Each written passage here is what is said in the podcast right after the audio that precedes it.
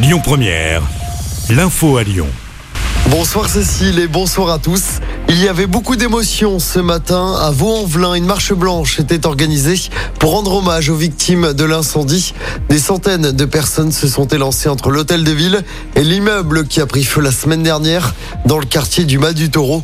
Incendie qui a fait à 10 morts, dont 4 enfants. Un moment de recueillement a eu lieu devant l'entrée de l'immeuble avec une minute de silence et un lâcher de ballons blancs. Du côté de l'enquête, la piste criminelle s'éloigne. Un chauffage d'appoint pourrait être à l'origine du drame. Aucun produit inflammable n'a été détecté sur place. Les investigations se poursuivent. Il est encore possible d'éviter que le week-end du jour de l'an soit gâché. Déclaration du PDG de la SNCF. Alors que le trafic sera perturbé ce week-end de Noël, c'est à cause de la grève des contrôleurs. Olivier Véran, le porte-parole du gouvernement, demande aujourd'hui aux grévistes de renoncer. Il faut compter, pour rappel, deux trains sur trois en circulation. Demain, ce sera encore plus difficile samedi et dimanche avec seulement trois trains sur cinq.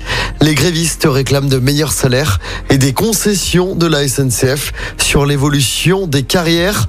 Et si vous prenez la route ce week-end, en revanche, pas de difficulté à prévoir, notamment dans la région. C'est vert dans les deux sens de circulation jusqu'à lundi. La ministre de la Transition énergétique en déplacement chez nous aujourd'hui. Agnès Pannier-Runacher était à l'OL Vallée à Dessine dans l'après-midi.